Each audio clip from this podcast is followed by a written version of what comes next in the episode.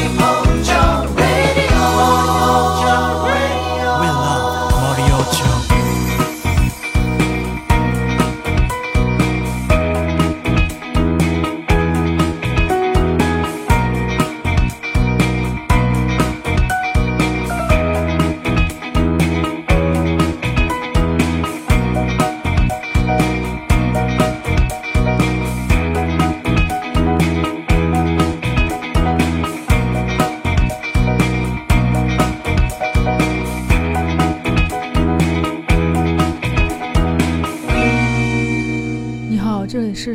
我是 Sarah。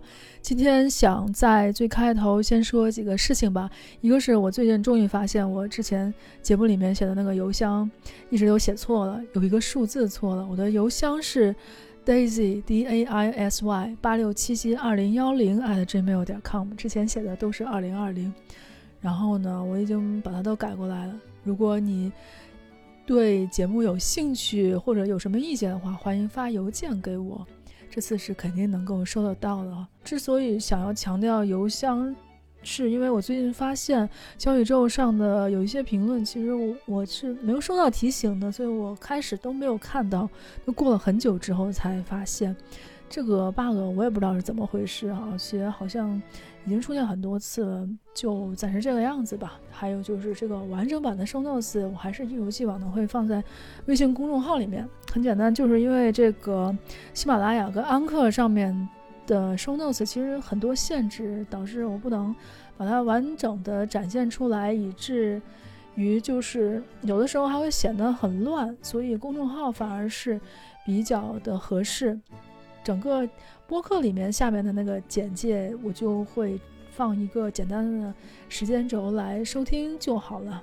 OK，前面的事情就基本说到这样，下面我们来进入正题吧。今天四月份最重大的消息是什么呢？除了《进击的巨人》完结这个东西之外，那就是第六部《周周石之海》终于宣布动画制作确定了。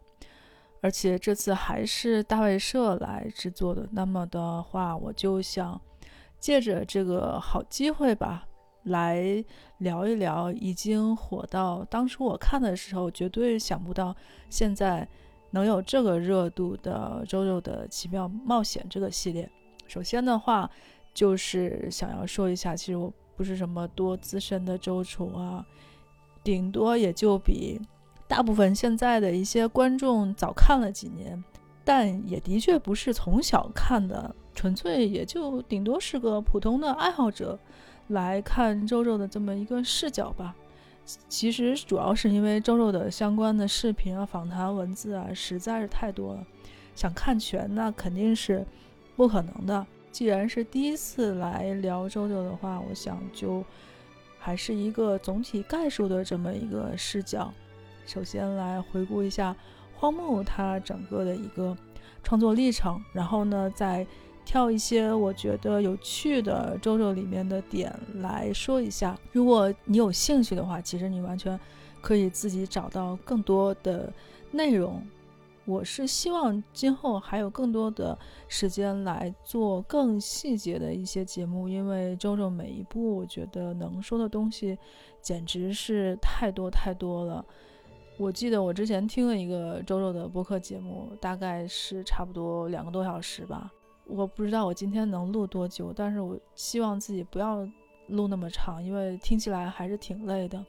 之前听过的唯一的一个巨人的节目是三个小时，其实我觉得他们聊的还挺好的，只是三个小时的压迫感实在是太强了，让人挺不舒服的吧，就感觉。争取自己不要做到那个样子。以下节目肯定会时不时的有现在周周已经出的漫画跟动画所有作品的剧透，敬请谅解。好的，下面我们先来说一下这个周周在中文引进这方面的一些简要的一个情况。周周的奇妙冒险是九十年代那个时候有大量的这个日本的盗版漫画开始流到了内地里面。包括台湾那边也是，这个现在看来肯定是会让日本人说对他们的这个漫画家很不公平的嘛，也肯定是错误的。但是呢，途径也让我们见识到了各种各样的日本漫画，不仅限于《七龙珠》或者《悠悠白书》这样的一些少年漫，有趣啊又很刺激，还有一些就是像周肉这样的画风非常惊奇的一些作品，也被我们看到了。台版之前周周的奇妙冒险叫做《强人阵线》。后来我看到这个名字的时候，我就觉得它比大陆翻译的《乔乔的奇妙冒险》其实槽点不是更多吗？后来台版那边又改名叫做《周周冒险野狼》，这个完全就是从日文里面翻译过来的。反正我觉得都是挺奇怪的吧。下面我讲一下我自己的这一个入坑的一个经历好了。其实呢，我大概也就是差不多在第三部。动画化的时候才开始看的，当时是我记得是马上就要宣布第三部，大尾社这边要来做了，然后呢就去复习了一下老版的 TV，包括 OVA 也看了几集。嗯，我跟别人不一样，就是真的没有人安利我，我就是对这个名字产生了好奇，以及我根本就不知道它是讲什么的故事，纯粹是因为我一直就是看动画嘛，对这个。有灵异元素的这种奇妙冒险故事，都会很喜欢。所以呢，一开始看到这个简介里面有这个食鬼面这个东西，我就以为是那种啊冒险的鬼故事来着，就差不多是悠悠白书那个样子嘛。结果后来看了之后，发现就是还是自己太天真了吧。看了。呃，老版的动画其实我并没有一次性就把它看完，因为前面动画说实话其实不是那么容易进入的，看了好几次，一直到看了第三部《星辰斗士》之后，算是真正的入坑了。啊，具体的事情我们后面再来讲，还是先来简单的介绍一下这个周周的故事。周周的开头其实非常像英国古早的小说《吸血鬼德古拉》那个模式。讲的就是一个青年和他心如手足的朋友，两个人突然就陷入了诡异的对立。这个前戏我就不再说了，是因为迪奥本来就是对啊乔斯达他们家就仇恨就很大。迪奥是个贪婪的人，他呢就进入了乔斯达的家，获得了这个食鬼面的力量。成为了吸血鬼，然后呢，又害死了乔纳森的父亲。乔纳森为了找迪奥报仇呢，就去学习了这个波纹气功，最终的话就展开了对决。这个对决的故事就是一代传一代嘛，然后现在已经画了三十多年，到了第八部也还没有完结。众所周知的这个漫画作者荒木飞吕彦也成了周级的这么一个生物。主要的下面的一些呃部分，我想来说一下荒木飞吕彦的一个漫画之路吧。荒木飞吕彦是出生在仙台的，然后他家里呢有两个妹妹，他的妹妹是相处的挺好的，以至于就把荒木。留在房间里看漫画了。久而久之的话，荒木呢就开始模仿自己看过的那些漫画，开始画画。无意之间呢，就练就了现在的这个画技。然后高中的时候呢，他漫画的话是落选了。但是呢，当时的话，另外一个和他同期投稿的漫画家却大红大紫了。这个时候，他就开始思考自己跟别人之间的差距，因为他也想这个自己的作品被看中嘛。后来的话，就开始尝试大胆的构图啊，包括男主角搞成那种四脚朝天的那种定格。果然，后来在四年之后，手冢赏他就入选了，然后呢，也获得了连载的机会。但是这个漫画之路其实并没有一帆风顺，因为他连载的后来的三部漫画其实没画完就被停刊了，就是所谓的被腰斩了。所以说，荒木其实早期创作是非常不顺利的，磕绊是非常多的。尽管他现在的成就大家都有目共睹，但是呢，我记得他之前出的那本书《漫画书》里面有提到，说自己当时没得奖，那些原稿早就找不到了。之前的那些作品没得奖，主要是因为感觉哪里都和别人很像，但是又没有独特的特质。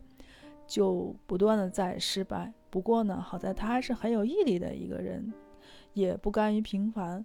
最终的话，他就想要画一部不管是剧情还是设定都要有突破的漫画，并且浓缩了之前他的一些失败的经验。还好这次是真的成功了。这个呢，就是周周的奇妙冒险。从此他就开始了三十多年的一个连载。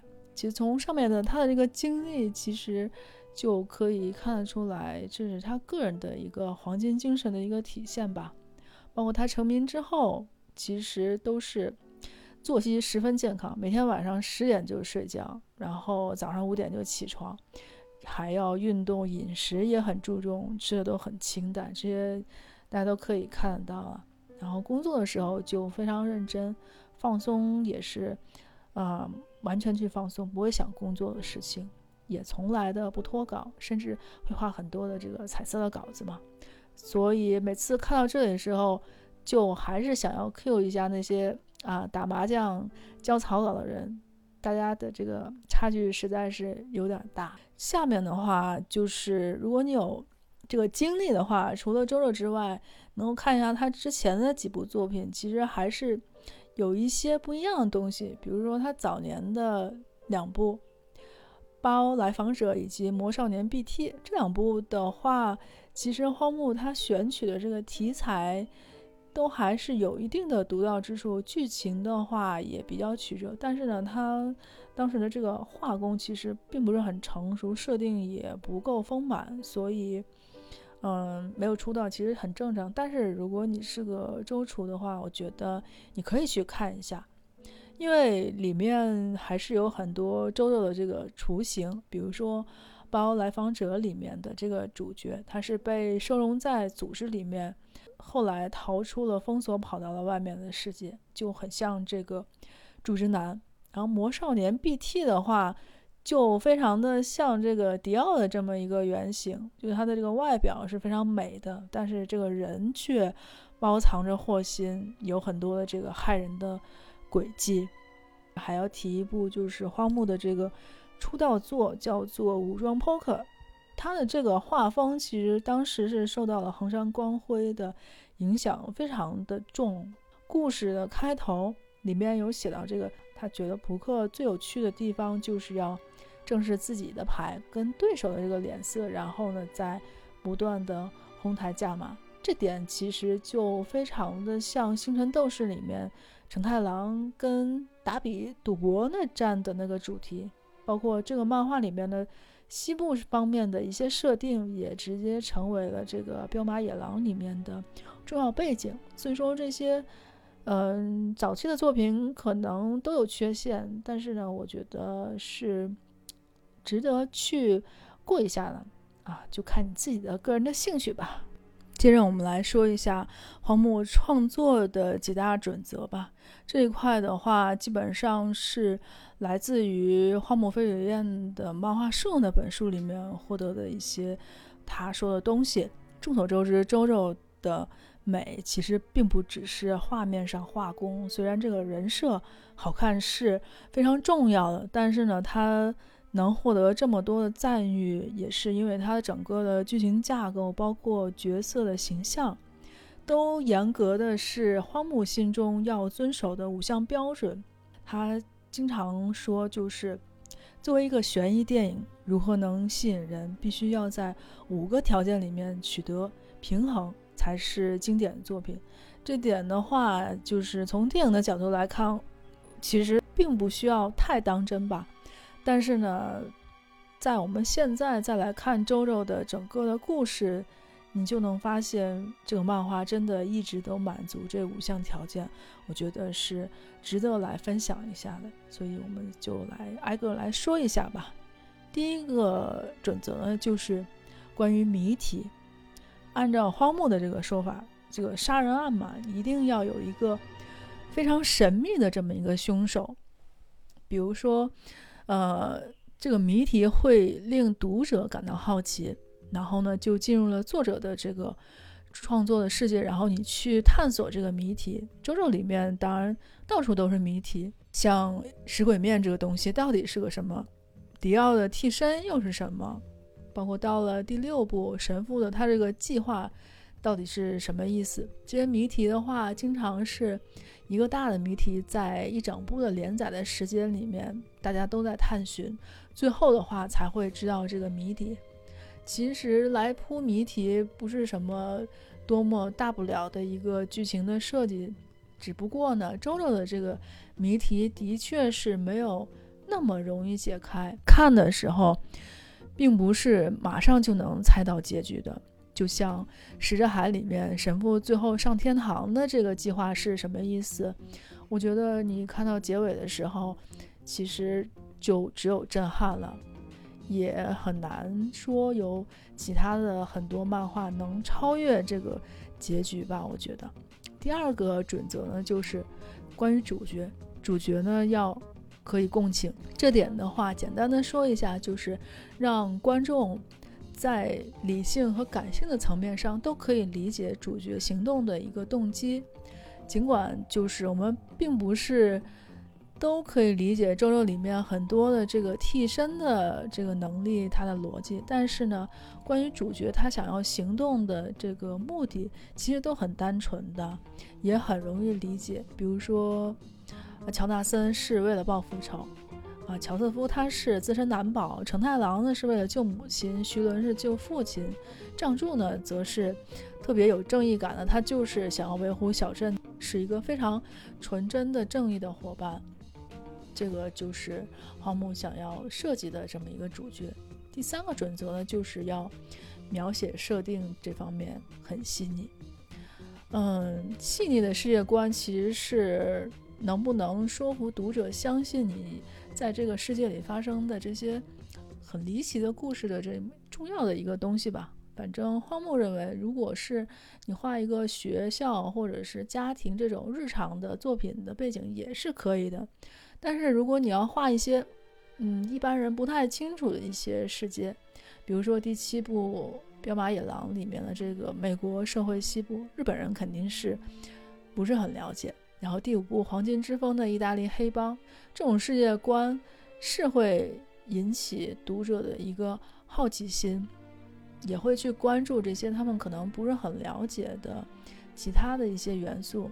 当然，你想要让别人相信的话，你就要取材的很详细，而且中间不可以自相矛盾。这点的话，我觉得荒木的创作的原则其实和高田勋还是有点像的。呃，特别提一下，就是其实我是很期待第七部这个彪马野狼的西部题材，因为我个人也是非常喜欢西部这个元素的。刚才已经说过了，就是他就是因为特别的热爱，所以呢，当时的这个出道作《武装扑克》也是以西部作为主题的。第四个准则的话，就是关于奇幻，因为在荒木心荒木的心中。他就认为，读者如果呢看到一个异世界里面有怪物，肯定会有期望，它跟普通世界是不一样的，而且在这个世界里面的逻辑也是完全不同的。哪怕不是一个奇幻的世界，就像有超级英雄的这种东西的话，它也是符合奇幻的条件。周周肯定是完全符合的，因为说起来替身这种。设定吧，你也不能说它有多么的稀奇，因为它就很，它非常的像阴阳师用式神那个样子。但是问题就在于这些替身其实是挺匪夷所思的，它的每一个设定都很详细，如何能发动，然后它这个用它的逻辑又是什么？包括像彪马野狼还有黄金之风，最后这个反派的替身能力，它不是像迪奥。那个时间暂停，The World，那那么简单的一句话就交代了。越到后面，整个的这个设定其实是越来越复杂了。然后呢，我们最后来说一下第五项。第五项的话，就是在后几部其实体现的比较明显的，就是在很多看起来很悬疑、很刺激、动作戏很足的这种作品里面。要制造一个主角，让读者感受到一种感动的情绪吧，嗯，俗称就是让你想哭。荒木认为，就是如果这个作品他不想哭，就不是什么好东西。这点我们就那见仁见智吧，就不用太管他。有，但是有趣的是，我记得他写他看这个《飓风营救》这个电影的时候，荒木认为他的这个亮点是在最开始的那五分钟，就是连姆尼森的那个女儿还没被绑架。当时呢，就是看到他女儿这个生日派对嘛，连姆尼森给他准备了卡拉 OK 机啊。其实呢。现在孩子可能就不太会喜欢这个东西，但是荒木说，当时他看到这就立马就哭了啊，可能你会觉得有点奇怪吧，就莫名的哭点。他是真的非常喜欢这部电影，后来他在这个呃照着新闻上面还画了连姆尼森的这个画像，因为他觉得在没有精神格斗的时候，也没有动作飞车追逐戏的时候。他这个电影把一个父亲的这个父爱刻画的确实，嗯，很好。爸爸其实是不懂女儿的，而且呢也没有办法去讨她的欢心。但是送她这个卡拉 OK 机已经是他能做到的最好的表现了。就好像后来这个绑架发生的时候，这个爸爸其实也没有去找警察。嗯，送礼物的时候，其实他也没有去问别人，而是就是单纯靠自己想象，以及后来的去这个救自己女儿，都让他觉得感动吧。反正我自己是觉得还好啊。周肉里面这种桥段其实并没有很多，他都是比较的克制的，不然的话，我觉得我可能也不会这么喜欢周周的。嗯，克制的桥段，比如说像这个。第五部阿帕基死去的时候，其实是非常安静的一个场景。这个漫画包括动画里面的背景都是一群孩子正在玩游戏，会让你感觉到这个世界的残酷和无奈。其实这种情绪在《黄金之风》的动画里面，我觉得是最强烈的一次，也是能够让读者在呃这个很契合的音乐下感受到这部。充满战斗的，呃，作品里面也是有很强烈的情感波动的，包括在第五部的最后一话里面，这个描述了这些黑帮分子里面他们之间的这个感情和独特的人生观，为同伴牺牲的一种壮烈吧，这种笑着自愿牺牲的精神。其实是非常令人动容的。大家看了第五部，肯定也是能够感受到了，也造就了那幅世界名画。所以，就是因为有这些能够让读者感同身受的主角，而且呢，又有能够说服你的虚构世界观，包括千奇百怪的替身能力啊，令人震撼的剧情，还有很多解不完的谜题，就造就了周肉的这部经典之作吧。其实呢，说到上面的这些优点，你说别的漫画家没有吗？我觉得并不尽然，也是有很多漫画家绝对能够创造出比周周力更加奇怪的动作，也有更加天马行空的想象力的。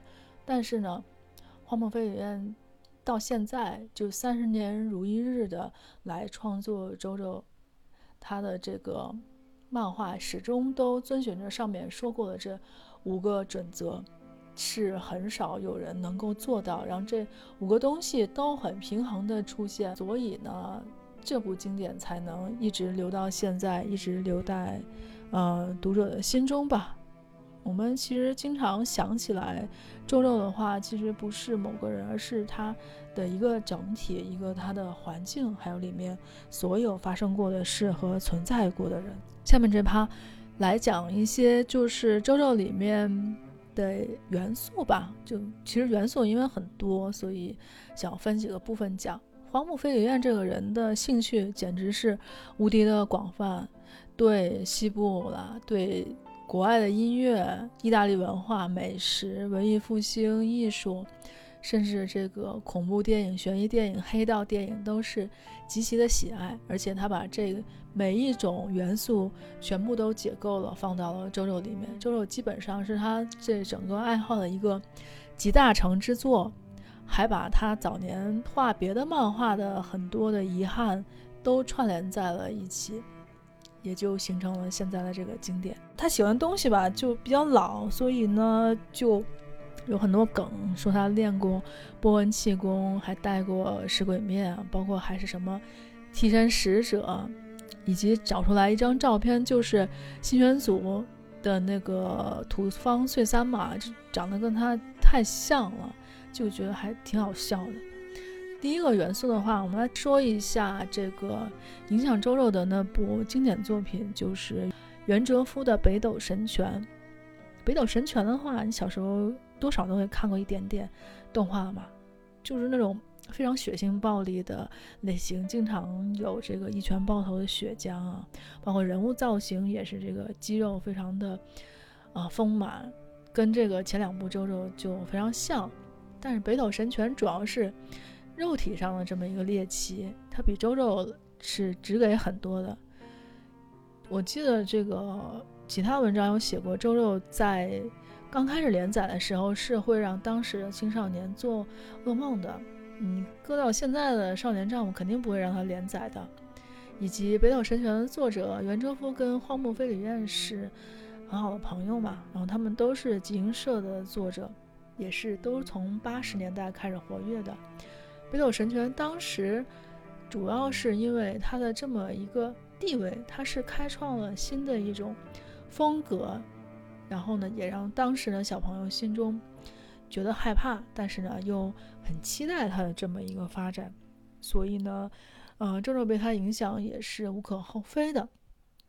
再来的话，就说一下音乐吧。音乐的话就非常重要了，比如说。这个替身的这个设定，完全就是体现了自己对西洋音乐这方面的一个沉迷。像这个第一部《幻影之血》里面，最重要的就是齐贝林伯爵，这个就很明显了，就是最著名的那个乐队齐柏林飞船嘛。还有像，嗯，冒险海峡啊，我现在有点搞不清楚这个中文的这个乐队名字是不是这个。然后迪奥的替身。在 Wild，他不是背着一个那个氧气筒吗？那个就是北美国的一个重金属乐团迪奥的歌曲 Holy Diver。还有呢，叫像这个 Speedwagon，是一个乐队的名字，叫做快速马车合唱团。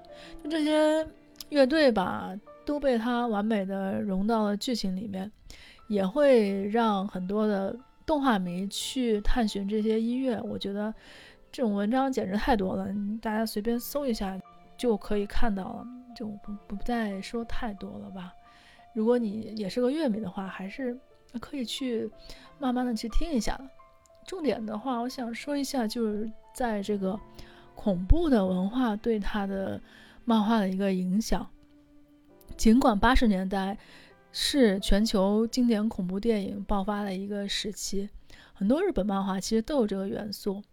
但是像人头蜘蛛的这种恐怖元素出现，还是挺难以想象，因为它主要是面向少年的嘛，你你得健康一点。说起来，周周已经单行本发了一百二十多本了，然后呢，八部作品里面，其实每一部的作品类型都不一样，有些是这个竞技类的，有些是格斗类的，还有一些是冒险，有些是越狱，有些是推理悬疑的。但是这八部的作品有一个共同的要素，就是恐怖。恐怖的这个是完全不会在哪部里面没有出现的。少年漫画其实现在我们知道的就是主题的就是正邪对决，这个邪恶也是绝对赢不了正义的一方了。正派一般情况下是不会死的，但是呢，到了周周这里面，哎，大家都知道这个主角死，这个是。日常了，呃，迪奥被打败了，这个是很正常。但是乔纳森也死了，这就完全的有点诡异了。而且到越到后面，就发现这个双方都死了，还永世纠缠了，就完全是一种恐怖电影的这么一个走向。但是恐怖电影里面的话，很多都是 bad ending 嘛。周有的第一部里面还不完全是一个后来我们见到的恐怖电影，比较像一个。经典的八十年代的电影，比如说《怪形》，里面出现的一些情节，比如说乔纳森胜利了之后，最后居然被只有一个脑袋的迪奥偷袭死了。在空中的这个迪奥脑袋上面长出了很多的肉芽，然后缠住了乔纳森的这个脖子。最后的话，迪奥就入住到了乔纳森的身体上面。荒木是非常喜欢怪形这种欧美经典恐怖片的。怪形这个电影我是挺推荐的，大家可以去看一下。里面讲的主角就是在测试一个怪物嘛，隐藏在伙伴中。包括周周里面也有很多向怪形致敬的一些啊血液测试的场景。如果说早期的周周，大家还能看出来他在模仿这些经典的恐怖电影，到后来的话，你就会发现他的这个叙事技巧越来越成熟了。那些恐怖元素的话，就慢慢的都被颠覆解构之后，放到了各个角落里面。第五部的这个《黄金之风》的主角是乔鲁诺。他的这个能力呢，就是给这个物体与生命嘛。然后到了第六部里面，石之海就是这个人体可以长出花，然后这个花呢是从嘴里面，然后从眼睛里面长出来的。嗯，还有一点就是现在很多聊周六都会提到，就是《鬼灭之刃》其实是托生于周六的。这点，我我就不说了，因为《鬼灭之刃》我总共也加一块没看过五分钟。嗯，但是会就看到了一些信息，有一些似曾相识的感觉。你说从周肉脱生出来，我觉得倒没有什么太大问题。从周肉脱生出来的作品简直是太多了吧！既然谈到了元素，就不能不讲周肉力。早期的时候，荒木因为画技不是很好嘛，他就到这个罗马的博尔盖塞美术馆里面，当时他看到了贝尼尼的那幅《阿波罗与戴芙妮》这个雕像，本身是静止的，但是呢，在这个达芙妮。变为月桂树的时候，它整个的这个手跟身躯就呈现了一种螺旋向上的一种感觉。荒木在这里面就找到了如何在平面的构图里面去刻画动态，所以呢，他就对这个雕像特别的赞不绝口。如果漫画也能这样画的话就好了，这是他当时的一个目标。后来的话，他就进一步的钻研，发现通过画这种极限的 pose 是可以表达人物的情感的。这些也是他之前在大学里面没有学到吧。逐渐的话，就开始来注意整个人体的一个位置啊，身体的活动的一个方式，包括怎么来扭曲，也就使得周周的画风独树一帜。以及他从来都不隐藏自己在致敬的某些元素，嗯，有一些视频，我其实我经常会看到他经常画画的时候，一边拿着这个时尚的杂志，一边来画画。正是他的这个所有人物的特色，就是和文艺复兴的作品都有共同点。比如说《黄金之风》里面，乔鲁诺抱着米斯达的那个场景，就是米开朗基罗的圣殇，以及。从不灭钻石开始，其实他就不再画那么多的肌肉猛男了，也有一些女性特质的角色。呃，最明显的就是在石之海里面的这个女性都是很粗壮的。还有呢，就是越往后，周肉的这个整个更加符合现代美美感的一个画风，但是呢，它又和其他的漫画又不太一样。动画其实在后面。都会加入周周梗，这个我们后面会说的。荒木其实是非常喜欢米开朗基罗的。我记得日本的一个电视节目吧，就是找他去谈了米开朗基罗的一些故事。当时呢，你能看到他在画周肉里面的一些私货，包括他姿势的一些灵感。这些主要是来源于他在二十多岁去意大利旅行的时候。看到很多雕像受到了启发，基本上这部分我们就先讲到这。后面的话就是周肉梗这个地方是没法跳过的，因为这个东西已经成为了现在的一个流行趋势，经常你会在电影包括音乐里面的评论都能看到这些东西的话。一方面是因为他在画这个东西的时候，把这个音乐里面的一些情感啊、意境，包括角色的故事跟歌词联系在一起，以至于很多周厨其实是会去研究这个原梗是怎么回事，然后又进一步做的贡献是非常重要的。还有呢一方面呢，就是周周这个作品为什么现在这么火呢？因为它特别能产粮，产 CP 粮。CP，如果你喜欢嗑的话。就肯定会很开心的。这个东西我也没法说它好还是不好。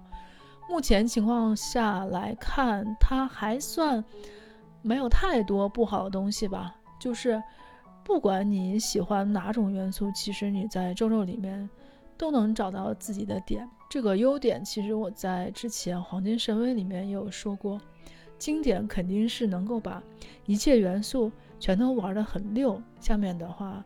嗯，算是我个人的一个体验吧，就是周周这个骗钱衍生品的制作能力，真的一点儿也不比这个 EV 差。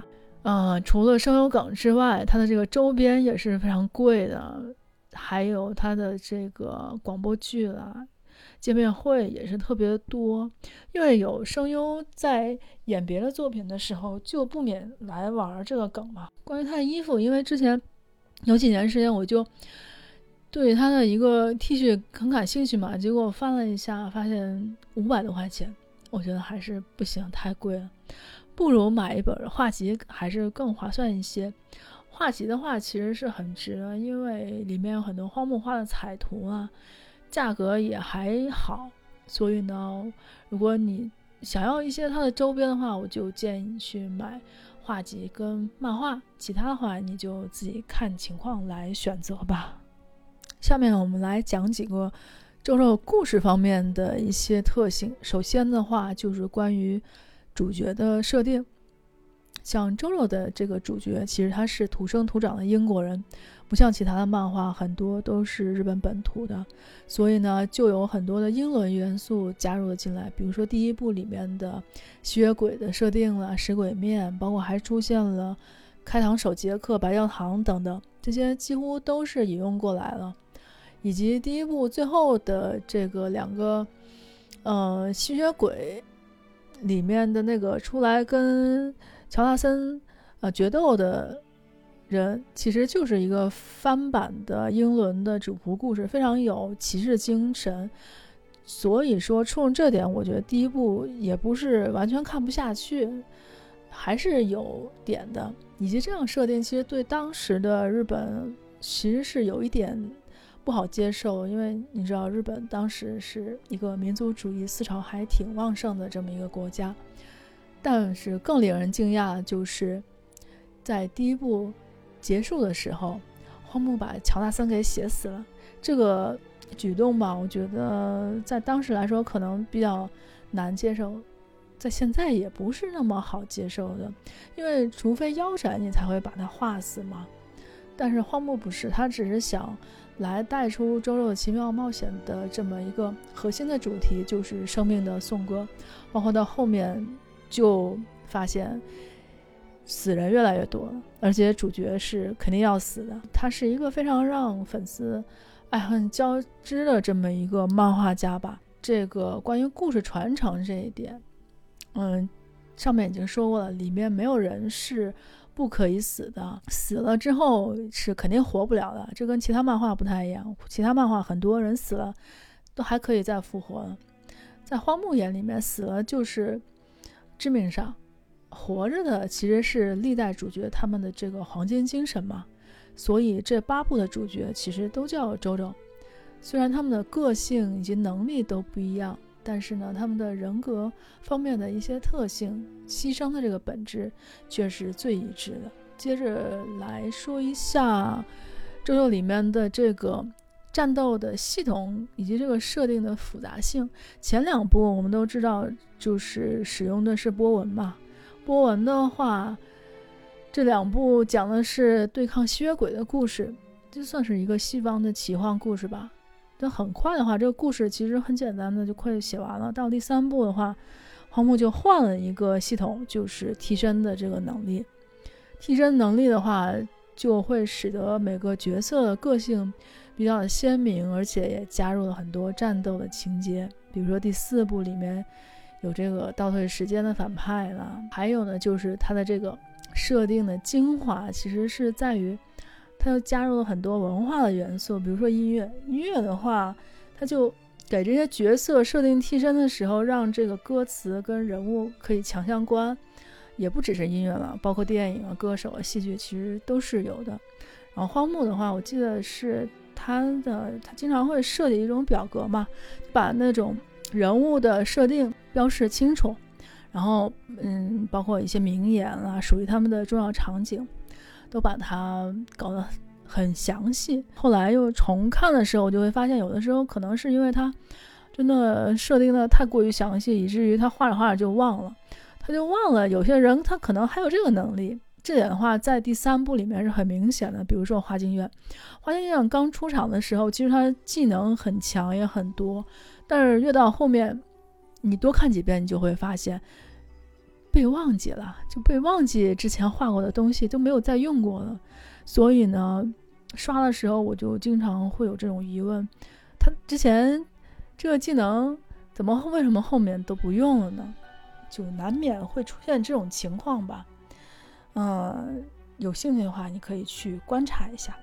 至于为什么从波纹到替身的这个转变，我看过一些猜想吧，其实我觉得还是有一定道理的。下面，嗯，我们来一起来回顾一下 关于波纹的话，前两部周周使用的这种能力，齐贝林曾经解释过，就是人体内。生命的一种能源，然后它是通过呼吸的方法，然后导出来，聚集在身体的某个部分。第一步里面是在手跟脚里面，第二步呢就是从这个胳膊的这个肘，还有就是膝盖来释放出来，然后呢对这个吸血鬼啊、僵尸，包括柱之男来进行这个致命的杀伤。但是呢，唉。我们现在已知的最后一位波纹使者就是乔斯达啊，乔瑟夫。后来据说是因为荒木看到了这个波纹的局限，为了增加这个故事的趣味性，所以他就引入了这个替身的能力。在漫画里面，开始这个替身是叫做优波纹的，是人类的这个精神力量具象化的一个影子吧。这个能力。大家看到就是五花八门，什么样都有，动物、植物、海陆空，啥都有。被称为有替身的这些人就叫做替身使者。替身使者大部分是人，但是呢也有动物，比如说像这个狗啊，就是一奇，还有这宠物店啊，猩猩、老鼠都有。大部分替身。在普通人眼里是看不到的，但是有一部分替身是可以让别人看到的，比如说像这个安杰罗的水替身啦，像命运之轮啦，普通人是没有办法攻击替身的，只有替身才可以打败替身。所以迪奥的这个替身他到底怎么来的？首先，我们肯定知道他不是这个天生就有替身的人啊，主要是那会儿荒木还没有想到这个设定呢。他那个替身呢，是被这个恩雅婆婆用剑扎出来的。这个也是整个周肉这个系列里面唯一拥有两个替身的这么一个人，在瓦罗多和紫色隐者。因为他被扎的时候，他用的是乔纳森的身体，所以乔纳森他是有这个觉醒替身能力的血脉，于是就导致了后面他的这个后代也是有这个能力的。逐渐的引发了第三部和后面的故事，然后再回到波纹，波纹使者里面最明显的一个例子就是二乔跟西萨。大乔的话是学了波纹之后，跟奶奶生了这个二乔他爹嘛，然后他爹没有练过波纹，但是呢，根据这个 Speedwagon 的话，二乔他爹是有这个天赋的。至于二乔他妈就更不用说了。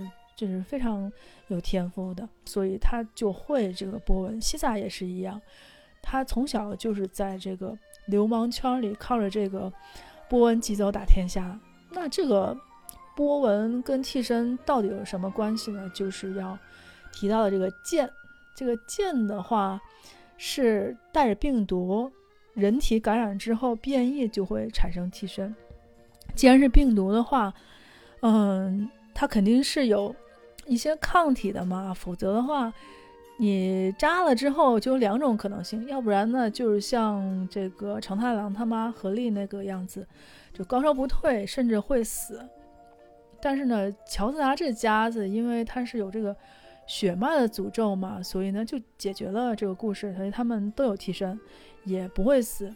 但其他那些，并不是他们家的人感染了病毒，呃，这里边的话看到一个猜想，就是说他们那些人身体里是有波纹的。通过前两部，我们已经知道波纹是人类的一个生命的能源，替身呢是人类的一个精神的一个力量，所以这两者多少其实是等同的。再加上这个。白金之星，其实后来我们可以看到是可以对迪奥本体造成伤害的。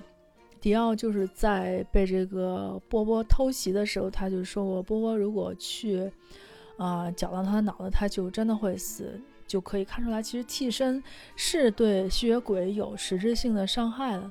但是呢，他跟波恩不一样的是，呃，一个波纹使者他不一定是有替身的嘛。但是替身的话，就很有可能他是有这个波恩能力的。刚才已经说过，就替身是这个病毒引发的，也就证明了，就是天生的替身使者其实是不存在。但是波纹是可以，呃，通过修炼，然后呢世代再遗传下去，可以生出来这个天生就会波纹的人的。所以在周肉的世界观里面。其实你区分普通人跟其他人的一个标准，除了替身，就只有波纹了。能够被这个剑选中成为替身使者的，大概率他是一个波纹使者，或者他天生就会。这样的话，就会让这个波纹能够保护他，呃，不受这个病毒侵害，拥有替身，以及这个波纹他拥有了这个。力量可以决定替身的这个强大，但是这里面要提的就是这个迪奥吸血鬼。一个吸血鬼他肯定是不会波纹的嘛，以及他也不可能有波纹，那他怎么拿到替身呢？首先是因为这个乔纳森的这个身体和他自己的脑子。乔纳森的这个波纹是很强的，就不用说了。正是因为这个样子，所以迪奥一直都没有完美的。融合这个大乔的身体，还有就是这个波纹其实是在排斥他的嘛，所以呢，融合的时候还没有完整的到位，然后他就被剑扎了，就出现了一个奇怪的现象，就是迪奥的这个精神和大乔的波纹融合了起来，再加上这个吸血鬼的体质，就觉醒了两个，一个呢就是这个啊达沃了都。就是时间停止，换句话说，就是如果没有大乔的这个波纹的话，迪奥可能就没有替身了，也就可能会死在这个病毒手里。总结下来来说，就是迪奥他在被这个剑扎的时候，可以算是一个小半个波纹使者，所以他才有替身。就关于这个猜想，我觉得哎也不是不无道理吧，以及。如果荒木真的是想了这么多的话，那不是应该更佩服他吗？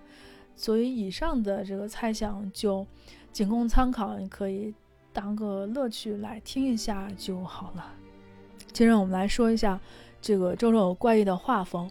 其实无论从什么时候看，这个画风在哪个年代都是很奇怪的，它的线条很乱，肢体呢也很诡异。就是，其实，在漫画里面，经常很难看到这个角色到底是在摆姿势呢，还是被打骨折了。嗯，但是也有可能是因为我们开始看的都是盗版的漫画，所以它质量不太好。后来的话，就可以看到花木画的这些人呢，他的轮廓都很深，然后线条很立体，整个的辨识度是很高的。我觉得肯定是需要适应的。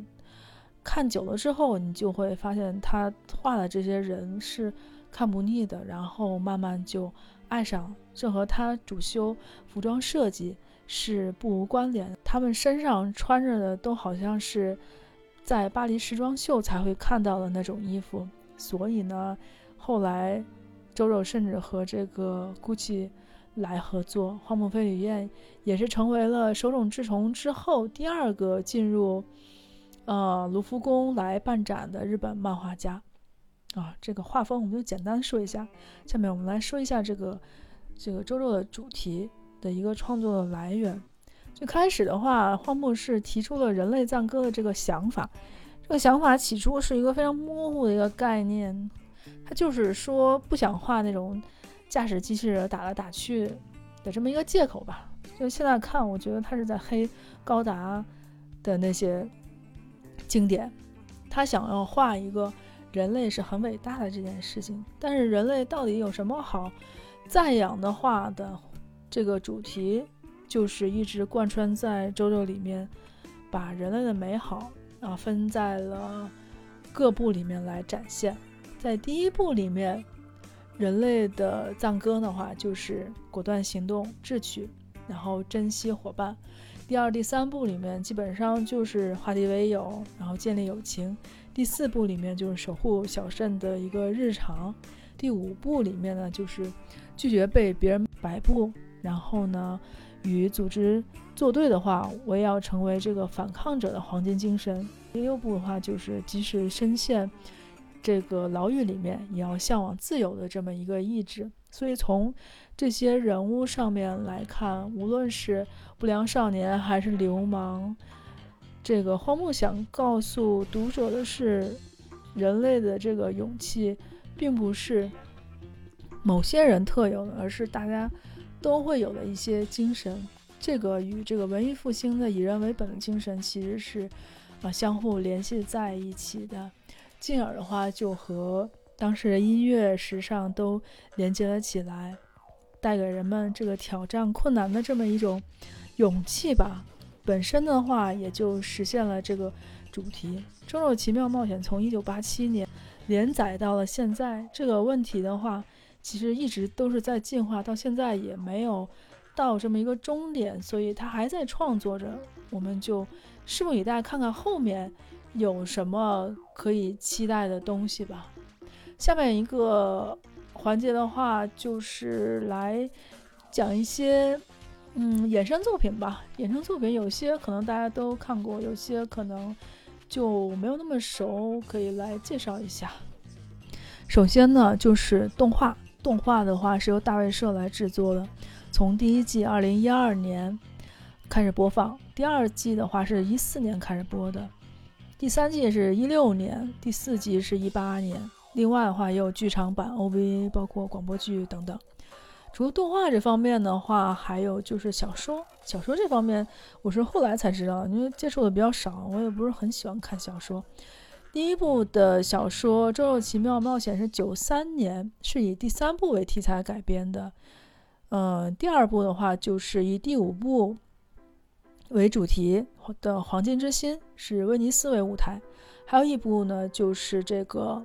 嗯，第四部为主题，这部的小说的作者是乙一，是零七年创作的，写的是吉良吉影死了之后，后面几个月杜王厅的一个故事吧。这部的话，作者还比较经典，我可以推荐大家去看一下。另外的话，就还有像不支持的紫烟，这部的话是上原野浩平写的《黄金之风》的日后谈，它是以这个福葛为主角的小说。嗯，还有像以迪奥为主角的这个小说是西尾维新写的。另外的话，就是武城王太郎写过一部以这个乔瑟夫的父亲为主角的故事。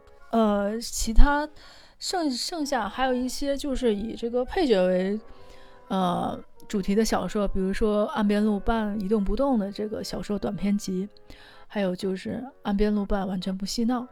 这些的话都是他的一个衍生作品，嗯，小说的话我就不推荐，因为我基本上没怎么看过。有兴趣的话，大家可以自己去找一下。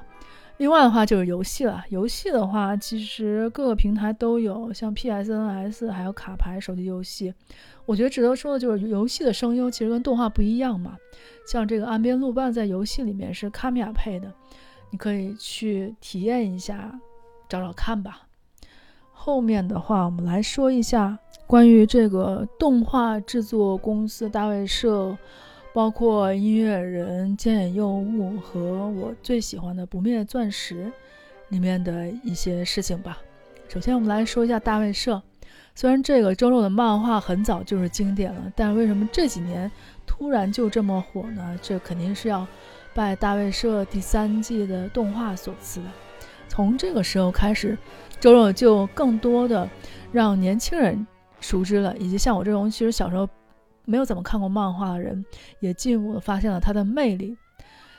David Production 是一家在东京的公司，它是零七年成立的。制作人冲浦泰斗和尾田浩司这两个人是成立了大卫社。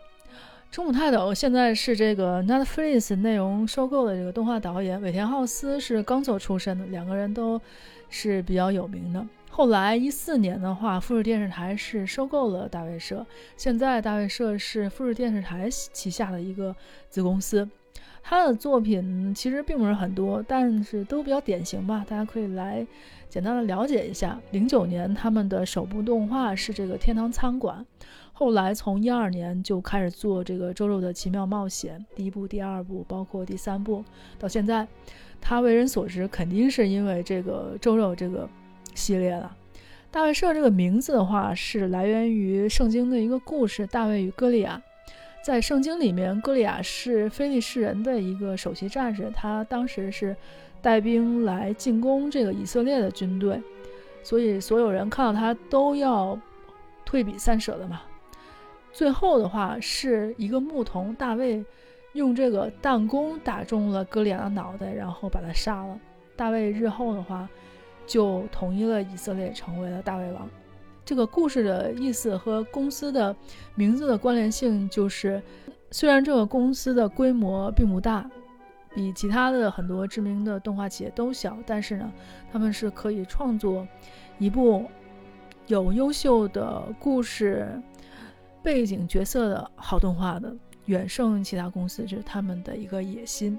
大卫社的名字其实也是 Design Audio and Visual Illusion Dynamics 这么的一个缩写，意思就是说他们公司产出的这个动画都是有影响力的价值的。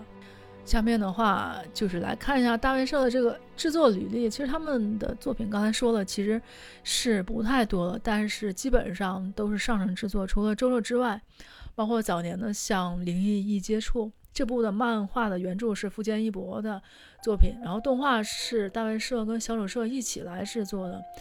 我是推荐大家去补一下漫画，动画也可以看一下。应该说是富坚义博难得写完了的漫画吧？啊，且看且珍惜吧。然后一七年他们还做了重启笑良田，一八年的话，工作细胞这个系列现在也比较有名。现在在做的新作品应该就是。网飞的那部《轰天高校生》了，之前我在前面的节目里面有讲过，就可以看出，其实他们是经常跟 Netflix 合作的，这点肯定是跟老板分不开关系的，也可以侧面证明他们不缺钱，也可以期待一下他们未来的一些作品，还有一些是他们来协力制作的经典，比如说《黑执事》啊、《鲁鲁修》、《小圆》、《小白》以及《野良神》等等，你看一下他们的这个。啊，制作作品表就基本上没有什么特别拿不出手。纵观这个创作人员里面有很多人，最著名的肯定是周周的这个监督今天上课。制作人的话，就包括他们的创始人冲浦泰斗了、尾田浩司了，就不在这里面多说了吧。如果有兴趣的话，可以去自己来了解一下。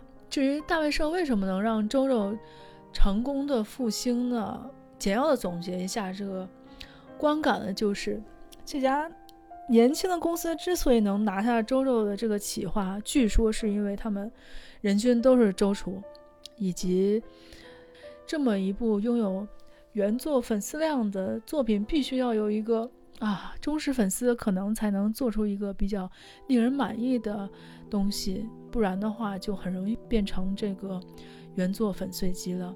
就好像之前的 OVA 一样，如果你是第一次接触周周就看那个的话，其实很容易被劝退掉了。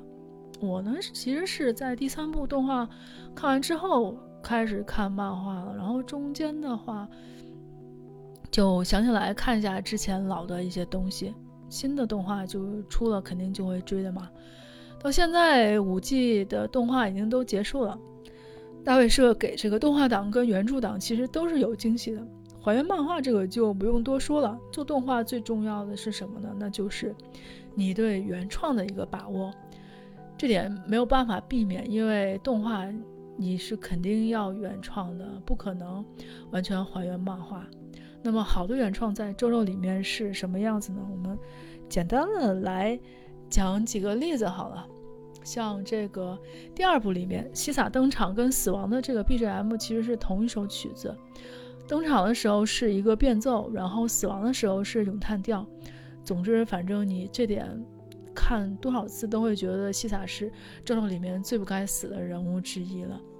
还有就是第三部里面清晨十字军的他们那个合照，漫画里面其实没有在第三部里出现，然后大卫社就直接把它前移到了第三部里面。第三部里面的亮点其实是非常多的，像这个花京院的这个童年，童年这部分在漫画里面就是一大段一大段的文字，然后画的话其实是大卫社这边自己来弄的。到第四部里面，像仗助他的这个童年这段的话，他没有找一个年轻的声优，而是直接做了一段这个默片，包括后面还有一些画风是模仿这个木下的，就非常的美丽。第五部最著名的就是黑帮瑶了，你要看了周周，你怎么可能不会这个黑帮瑶呢？这个第五部里面的这个最终化的 OP 有这个。呃，蓉蓉她做这个迪奥姿势的画面，这边是原创的，完全就是一个惊喜的。所以整体来说，完成周肉对大卫生来说其实不是一件很容易的事情，因为他实在是有太多的原作粉了。如何能够在基本上尽力还原的情况下再加一些惊喜？可以说是费了很多的心思，在这来做这个节目，也是希望第六部大卫社能够继续给很多的这个新的粉丝更多的一些惊喜吧。OK，下面我们来说一下剑野佑物这个音乐人。其实第一季的片尾曲是用的西洋音乐嘛，从最开始就成为了一个亮点，然后。这一季的音乐是松尾早人，第二部是岩崎卓来打造。从第三部开始就找了这个剑野佑物，剑野佑物的经典就很多了，比如说《Psycho Pass》啊，《高达》都是他来做的。他是受这个音响监督岩浪美和邀请，所以来了。作曲的时候，他说他特别重视这个周六的世界观，因为他也是，呃，那个年代第三部正在连载的时候就看了。剑野佑物开始是先做了第三部的这个主题曲《Stardust Crusaders》，是非常符合整个周六的一个风格，非常多变，速度感很强。这点的话，在真人的作品里就比较难达到，而且在这个恐怖的氛围里面也很有幽默感，也很诙谐。后面他又写了很多会让人起舞的这么几种节奏吧。背景音乐，他自己说过，他之前还研究过这个埃及的音乐，因为使用很多埃及音乐的乐器，会比较的能够体现出一种埃及并不是那种遍布都是沙漠的那种国家，而且它是一个在做周肉时就不会再做其他的东西的这么一个呃作曲家的人吧。他在做周肉的时候。也会看很多的电影，因为他觉得周肉跟蒂姆·波顿的感觉有点类似，就是有很细致的化妆，舞台艺术也很精美啊，也很诙谐搞笑，很诡异。所以呢，他在做音乐时有参考这些。像他做这些所有的音乐，我觉得印象比较深的，后来在看第三部的时候，就是花京院的这个高洁的法皇的雏形曲。这个音乐里面就是体现出了一个是教皇的高贵，另外就是大提琴最后的这个悲怆，就标示了花花的这个去世。还有呢，就是第五部《黄金之风》里面福葛的这个 virus 啊，因为就有一种非常强的紧张感，很符合他的这个替身的设定。每个角色的主题曲其实都特征很鲜明，从第三部到第五部都是很优秀的。他也很擅长做这些，尤其是《黄金之风》播出了之后，我觉得在这部里面音乐的作用变得比其他动画更加的明显。你在看的时候完全不会忽略，甚至它是一个主题了。每一首的处刑曲的最后的这个音阶都是非常的帅气的。好了，最后我来想要说一下《不灭钻石》这一部吧，因为其实每一部都有它的优点了，但是我觉得这个节目的时长毕竟有限，我不可能把它全都说完，也比较冗长吧。我就剪一部我的最爱，可能不是所有人的最爱，但是我是。喜欢的不要不要的，所以我们今天来简单的说一下不灭钻石。荒木说东方仗助是他最喜欢的一个角色，以及他觉得最亲切的这么一个人。仗助他把这个眼睛画得非常的明亮，而且姿势也是非常的妖娆，比其他的周周都要更加的过分一些，包括这个发型也是。仗助的这个替身其实也是很治愈的，就是他就是。啊，治病吧，救人，但是呢，有几种限制，就是他不能治愈自己，非常符合。他这个人是非常温柔，而且又很霸气的这么一种特性，也是我觉得第四季《不灭钻石》是整个替身的关联性最强的一代，很多能力其实到了第五部都在用，虽然第四部的这个大戏的战斗其实不太多，而且这个啊气势。场景也很少，不过呢，因为这个替身嘛是源于人物的这个精神，这点的话却运用的很到位，而且是个小镇的叙事，非常贴近这个人性的社会派推理悬疑犯罪小说的模式。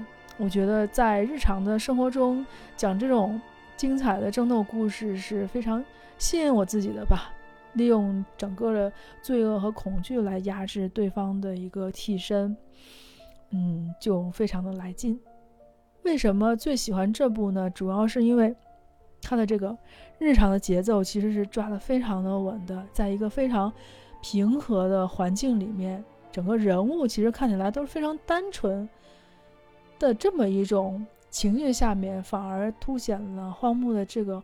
画工的整个张力，不管是动画还是漫画，其实都是非常吸引我，想要不断的看下去的这么一部。而且这一代的剧情，它没有一直围绕着周周，仗助身边的朋友，他们都有自己的故事，很多都是在守护小镇啦，啊，保护自己爱的人。最亮眼的肯定就是这个最终 BOSS 吉良吉影了。论质量，他的故事绝对是不。弱于这个漳州的，整个打造出了一个非常病态的杀人犯潜伏在正常社会里的这么一种诡异的气氛。还有就是我最喜欢的另外一个男性角色，就是岸边露伴，他的故事总是有非常强的这个猎奇感，甚至一开始你可能都看上去不太起眼的这个康一，你能说他的故事不好看吗？那当然不是，他跟这个油花子的爱情。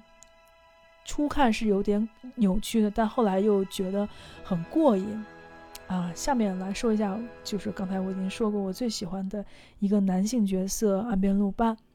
岸边露伴虽然荒木不承认是他的这个本体，但是大家都是这么认为，而且是非常傲娇的这么一个人，特别喜欢用天堂之门去挖别人隐私，给自己创作取材。我觉得很好笑啊这一段。他呢，有一集我记得他是被这个仗助打了一顿嘛，我觉得那段真的特别的欢乐，然后考哥的这个声音也是非常的配，以至于我其实比起这个正片的五部故事，我更喜欢阿梅路扮一动不动 OVA 的那些小故事，那个是以这个西北老汉为主角，整个故事非常荒诞、猎奇、血腥，就是如果你对一些经典的恐怖片。以及日本的这种社会派推理感兴趣的话，我是绝对百分之两百推荐去看的，因为它的尺度是极其的大，完全反映了荒木的一个猎奇的这么一个取向吧。因为这点的话，荒木自己写过一本书，就是他列了一个恐怖电影的清单。那个书其实没没什么意思啊，但是如果你有兴趣，可以往网上去找一下，看看他喜欢的那些电影是什么，你就知道他为什么把岸边露伴这边画成是这个样子的。还有一个角色的话，就是那个刚才说了，看上去好像很弱小的这个广濑康一了。康一是一个外在非常温柔，但内里非常坚强的这么一个人。我觉得他是第四季里面人物成长幅度最大的一个角色。比起张柱来说，其实承担了很多的这个前线的战斗。后来就是受到了这个成太郎的肯定，也成为了陆半的一个天使吧。记得最后在康一去。跟这个吉良吉影战斗赴死的时候，甚至让吉良吉影产生了这个动摇。随着画风不断的在变嘛，整个康一在后期的这个表情其实是非常憨，也很呆，但是呢又很狠。我觉得这个就是荒木自己在让角色卖萌，显得让角色很有趣。康一明显比最开始的时候魅力就更大了，而且。第四部里面其实并没有迪奥什么事情，只是交代了一下迪奥的这个替身他到底是怎么觉醒的。我说了这么多，希望能吸引你，因为我知道我认识的很多人其实不是那么喜欢第四部的，还是希望能够安利一下吧。想要来聊一下以吉良吉影为首的那些反派的魅力吧。既然说到反派，首先我们要明确就是。荒木对反派的认知可能跟别人真的是与众不同，就是他认为反派呢就不能洗白，这个恶就是恶，够极致才能出众，所以呢才塑造出了这么多丰富的、有魅力的反派。首先呢就一定要说迪奥，他呢自打生出来就注定了是个贪婪的人，就是来作恶的，而且是彻头彻尾的利己主义。整个形象很出众，头脑其实也是非常清晰的，以及就是因为这个压倒性的实力，所以让周周的历代的主角都吃了很多的苦头，为达目的不择手段，是一个非常卑鄙的一个人。但是呢，也真的是有很多强者对他有敬意的，因为恶人嘛，他们也是要有自己崇拜的对象。所以呢，迪奥就是他们的一个目标。他的魅力呢，也就在于他其实从始至终都没有说要放弃对恶的这个追求，更没有这个洗白的可能。这种会让你觉得他是有魅力的，也是荒木所要表达的一切。迪奥的话，就是在把自己黑暗的这一面无限的扩大。OK，下面说几个这个啊，每部里面出现一些我觉得有印象的反派吧。比如说，第二部里这个瓦木，瓦木是一个人气很高的反派。他在跟这个西萨对战的时候，就展现出了自己的这个战斗才华，包括骑士精神。在这个西萨死前的时候，他也很尊重他，留下了他最后的波纹，就让粉丝也会很喜欢瓦木这个品格。另外一个反派的话，就是卡兹，卡兹是代表着这个。古老的神秘的力量，他很崇拜以及尊敬自然，但是呢，他又很蔑视人类。这种反派就很带感嘛，因为他是一个很无敌的人。这边的话我就不说太多了，然后下面呃就来说两个吧。一个呢就是迪亚波罗，迪亚波罗是一个为达目的不择手段的这么一个反派。他人气高的话，主要是因为他这个能力，绯红之王是很强的。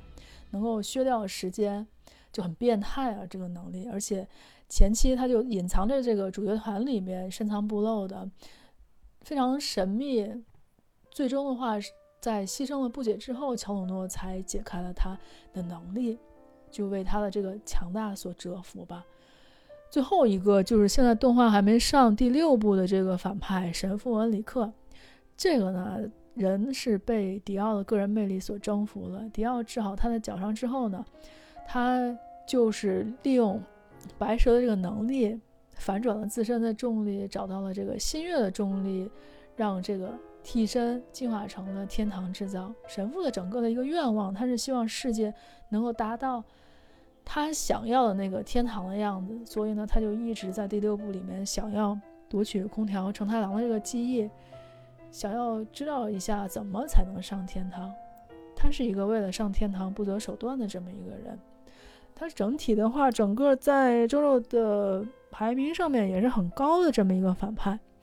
接着就来说一下吉良吉影。吉良吉影为什么是我觉得史上最具魅力的这么一个反派呢？首先说一下，他是第四部里面不灭钻石的 BOSS，也是杜王厅的连续杀人狂魔。这个呢，跟其他的反派有点不一样，就是他只想过日常生活，不想要那个啊多么的显眼。所以这部里面有很多对他内心戏的刻画，性格的话比较的接近普通人一些。既然要讲这个人物的话，我觉得就是啊，从这个他的个性。整体来看一下，下面的一些资料是来源于周周的一个公式书。吉良吉影的话是惯用右手，他呢没有宗教信仰，整个人是非常谦逊的，让别人对他是没有这么一个戒备心，然后智商又很高。他的工作职位其实并没有很好，在一个百货公司里面上班，其他人都升官了。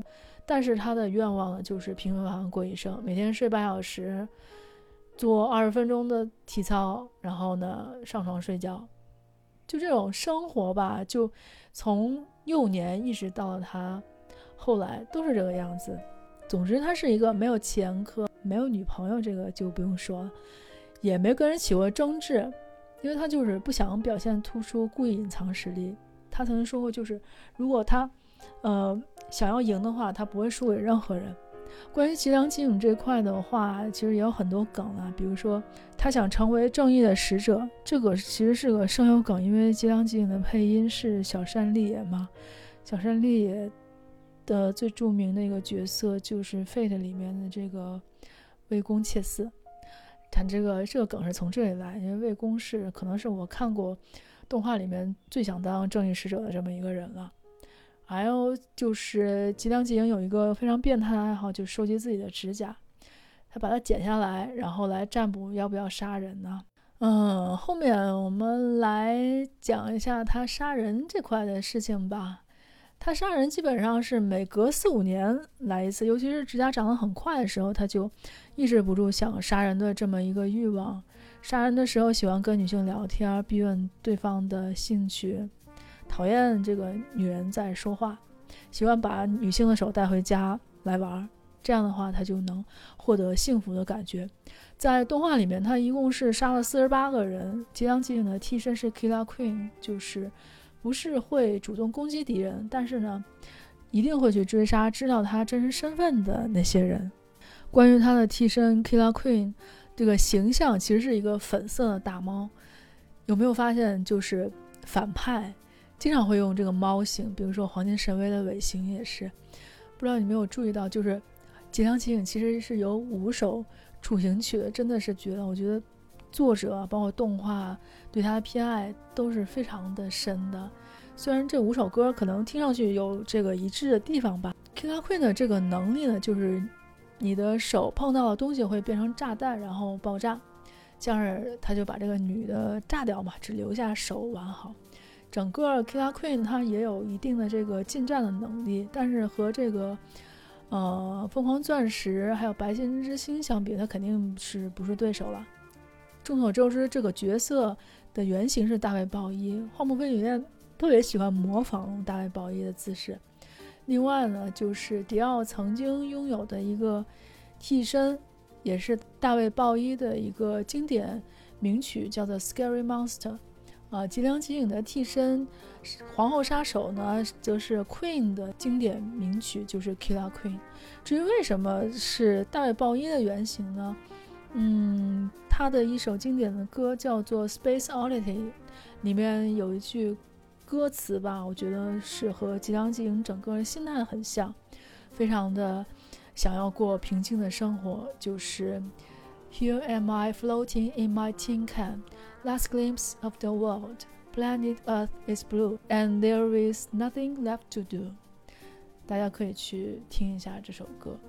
但是杰良吉影跟迪奥刚才已经说过了是非常不一样的，他就想要隐藏起来自己的很多的高智商，这种设定就足够吸引人了嘛。他是那种拒绝战斗、不想跟别人发生冲突的人，但是呢，即便战斗，他是绝对不会输。就这么一个非常平凡，但是其实又特别的，嗯，不平凡的这么一个人，而且特别。始终贯彻着自己的这个目标执行力，也是他的整个的一个魅力。他呢，主要都是一个人在战斗着，把这个主角团差点都都给灭了。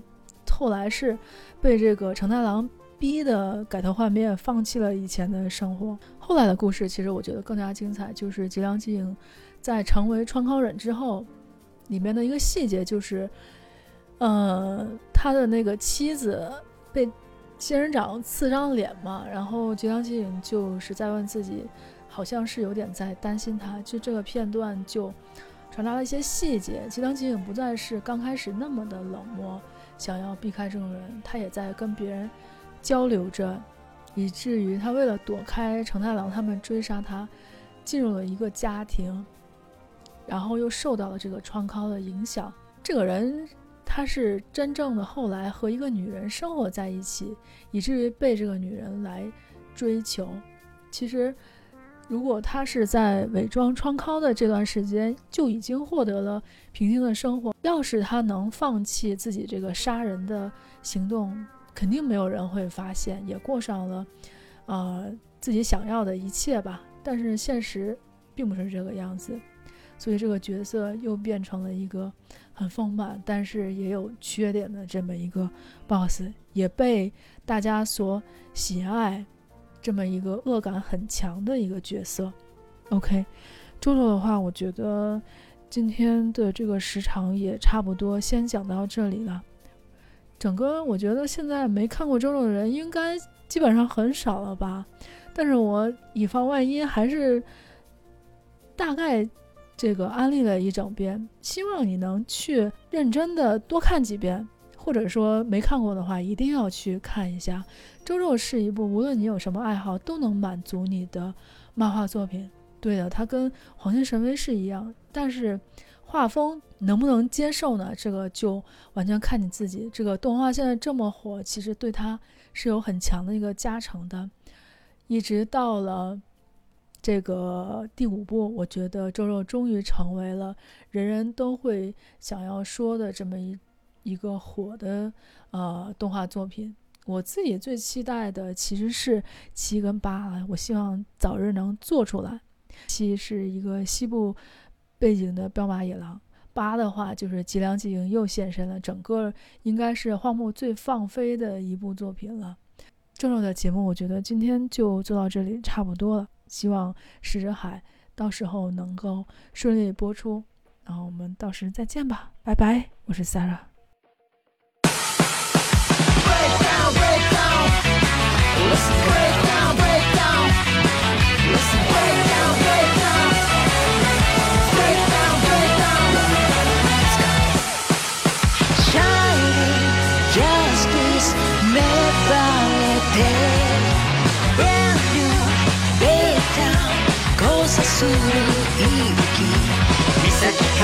潮風トンネル抜けて飛べ光合い小道に迷い込む心に心に溶け込む影照らす黄金のスピリットそれは守り抜く光